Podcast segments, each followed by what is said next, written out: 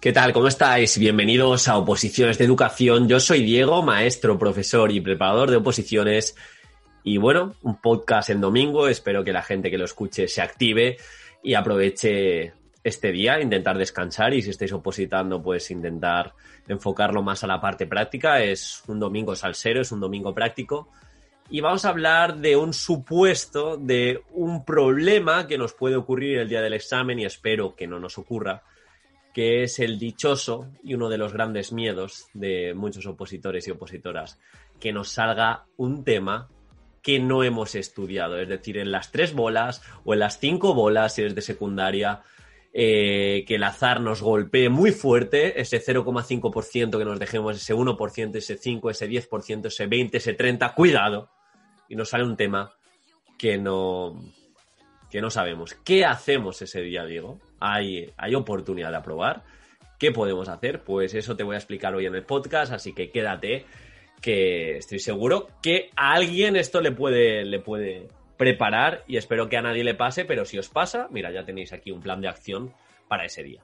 Antes de nada, quería recordaros, bueno, si no lo sabéis, si no me seguís en instagram.com barra preparador edufis, hemos abierto de nuevo, por petición popular, el curso de 101 trucos para sacar la plaza. La gente que se apunte, entra en 101 trucos para sacar la plaza.es, te puedes apuntar y tienes acceso a todos los vídeos hasta junio.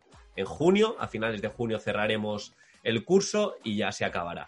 Pero bueno, por petición popular, como digo, lo hemos vuelto a abrir, ya sabéis, técnicas de estudio, exposición oral, programación, supuesto, mentalidad. Tenéis ahí un montón de vídeos, más de 100 vídeos, más bonus de neurodidáctica, bonus sobre eh, maximizar las horas de estudio, diseño universal de aprendizaje, educación inclusiva, bonus de hilos conductores, tenéis un montonazo de cosas, así que si no estáis dentro porque no os enterasteis en enero cuando, cuando abrimos la inscripción, es el momento de apuntarse y bueno, ya no molesto más, vamos a empezar con el podcast.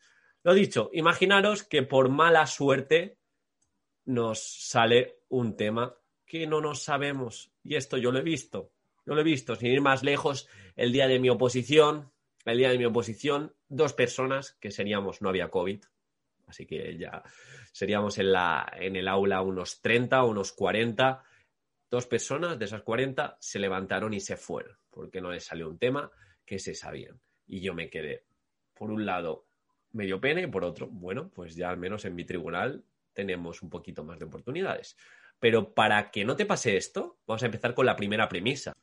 No te levantes de la silla. Bajo ningún concepto, repito, el día del examen, cuando te salga un tema que no te sepas, que espero que no le pase a prácticamente nadie de todos los que escuchéis este audio, no te levantes, no te levantes, porque hemos de construir nuestra oposición y más el gran día desde el lema por mí no quede. Si te levantas ya sabes que tienes un cerapio y ya no tienes nada que hacer. Si no te levantas, como mínimo, la estadística está a tu favor.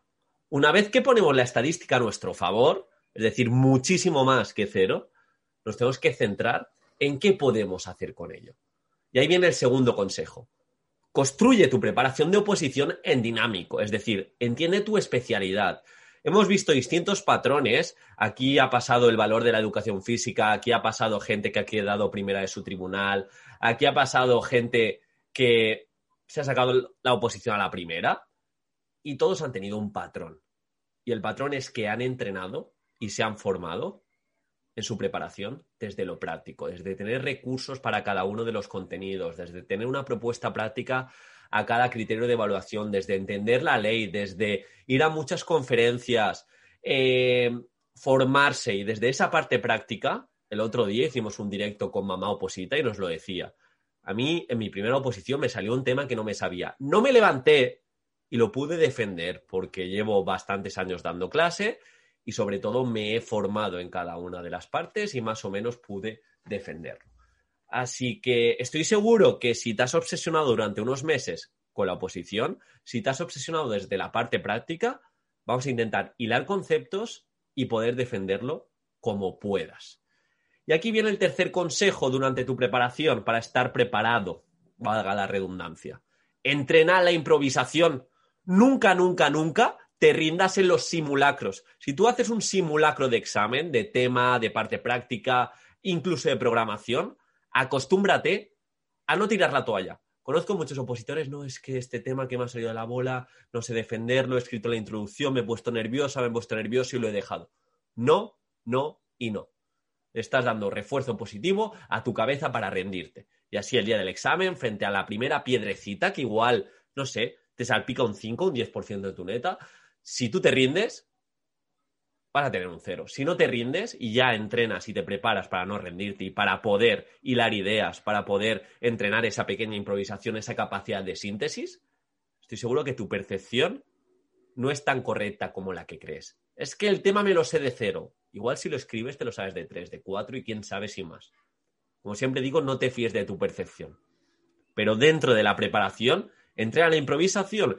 Eh, ten ten contenidos, ten competencias, ten propuestas para cada una de las partes de tu oposición y entiéndela desde la dinámica, desde cómo aprenden los niños, desde cómo aprende tu alumnado, desde entender la especialidad, qué nos dice la ley, cómo está vertebrada nuestro temario. Entender eh, si podemos hacer bloques de temas y para los bloques de temas, si imagínate que sacáis 5, 6, 7, 8 bloques de temas, tener como ideas principales para cada bloque, por si nos pasara esto. Pero ya os digo, antes del examen intentamos no rendirnos y entrenar esa pequeña improvisación. Y en la exposición igual. Primera, primera exposición, aunque no te lo sepas todo, primer supuesto práctico, aunque no estés preparado al 100%, intenta escribir lo que sepas.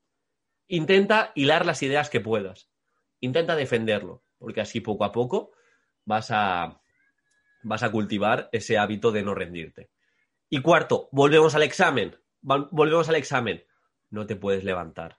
Por ti no puede quedar. Es el gran día. Dentro de tus habilidades, dentro de tus capacidades, después de, este entrenamiento, tienes que defender el tema como puedas.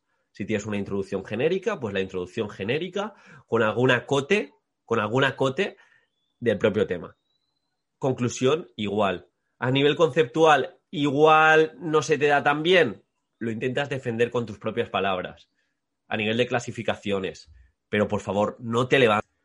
Para eso también hemos de tener como una bibliografía base que nos sirva para muchos temas, que nos sirva para muchos casos prácticos.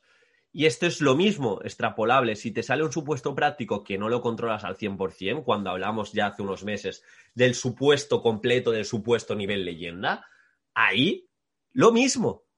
Si hay algún puntito que no me sé, yo sigo adelante y lo intento nombrar por encima y sigo. He de tener recursos, he de tener herramientas.